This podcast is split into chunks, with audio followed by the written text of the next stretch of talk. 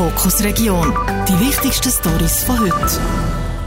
Für Hobbyfischer gelten am Bielersee seit Anfangsjahr neue Regeln. Neu darf man kleinere Fauchen aus dem See ziehen als vorher. Warum es die Regeländerung hat gegeben, im Beitrag von Robin Niedermeyer aus der Kanal 3 Redaktion. Seit dieser Saison können Sportfischer am Bielersee Felchen fahren, die 23 cm gross sind. Früher hätte man sie nur fahren, wenn sie 25 cm gross waren. Der Andreas Hertig, Bereichsleiter Fischereimanagement beim Fischereiinspektorat Kanton Bern, sagt gegenüber Telebilenk, warum es die Änderung bei den Regeln hat gegeben. Phasenweise sind sehr viele kleine Felchen gefangen worden, die wieder müssen, äh, rausgelassen werden mussten obwohl man die eigentlich hätte können behalten vom biologischen Standpunkt her. Und darum haben wir das Fangmindestmaß äh, diesen biologischen Veränderungen angepasst und haben es von 25 auf 23 cm gesenkt. Unter anderem erreichen die Felchen die Geschlechtsreife auch so. Das heisst, dass sie schon die Chance hatten, sich zu vermehren, auch wenn sie ein paar Zentimeter kleiner sind. Warum die Felchen nicht mehr so gross sind, ist schwierig zu sagen, so der Andreas Hertig weiter. Eigentlich ist die, die das veränderte Wachstum ist, ist Antwort auf veränderte Umweltbedingungen im See. Was sich alles genau verändert hat, wissen wir nicht. Aber mutmaßlich ist äh, hat sich beim, beim Nahrungsangebot für, für die Bondelle, für die kleinen Felchen, kleinwüchsige Felchenart irgendetwas verändert. Sonst wäre nicht der Wachstumsrückgang zu beobachten. Mitbekommen, dass die Felchen kleiner werden, hat auch der Hobbyfischer Erich Brücker. Er geht fast alle Tage auf den Bielersee fischen, wie er gegenüber dem Telebilen sagt. Am Bodensee ist jetzt eine grosse Debatte. Dort haben sie jetzt ein Fangverbot für Felchen sogar sowohl Berufsfischer wie Sportfischer. Und das ist ja ein grosser See. Bei einem kleineren See kann man sich noch eher vorstellen, aber bei so einem grossen See äh, wirklich das Limit kommt, wo früher einen ganz guten Bestand an Felchen hatte. Da äh, muss man schon Gedanken machen, wo das herführt. Im Bielersee hat es aber noch genug Fisch.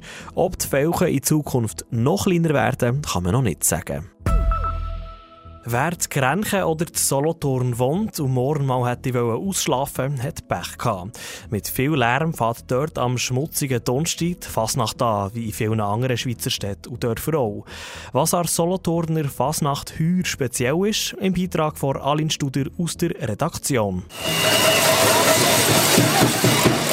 Morgen am Morgen um 5 Uhr geht es los mit der Kesselte. Narren und Närrinnen ziehen in weißen Gewänder durch die Solothurner Altstadt und läuten mit viel Lärm die Fasnacht ein.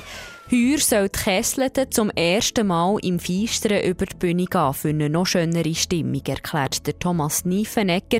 Er ist bei der Vereinigten Fasnachtsgesellschaft UNO für die Medien verantwortlich.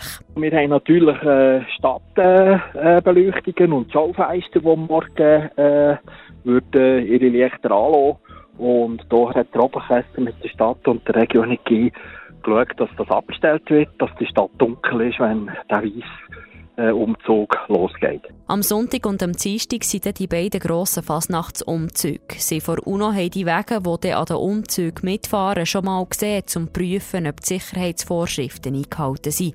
Laut Thomas Niefenegger können sich die Leute auf schöne Wege freuen. Ich habe das Gefühl, jedes Jahr versuchen die sich zu übertrumpfen. Also hoch, gross, schön und äh, tolle Motto-Umsetzungen und sehr farbig.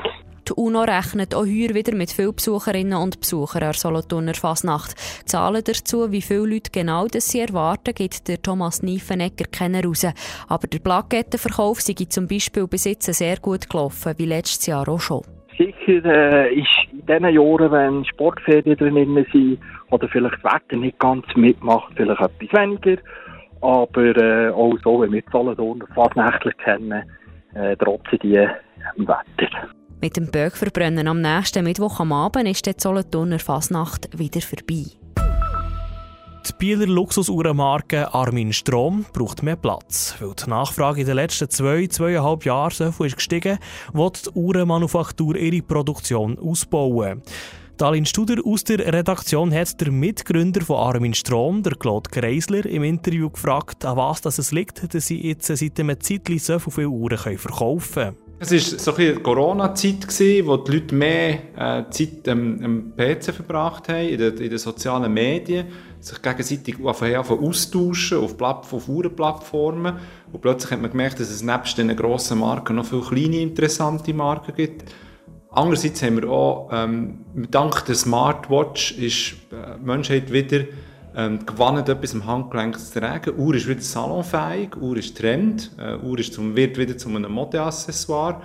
Und ein dritter grosser Faktor ist der äh, Secondhand-Market. Heute ist das Uhrenhandeln ein riesengroßes Thema.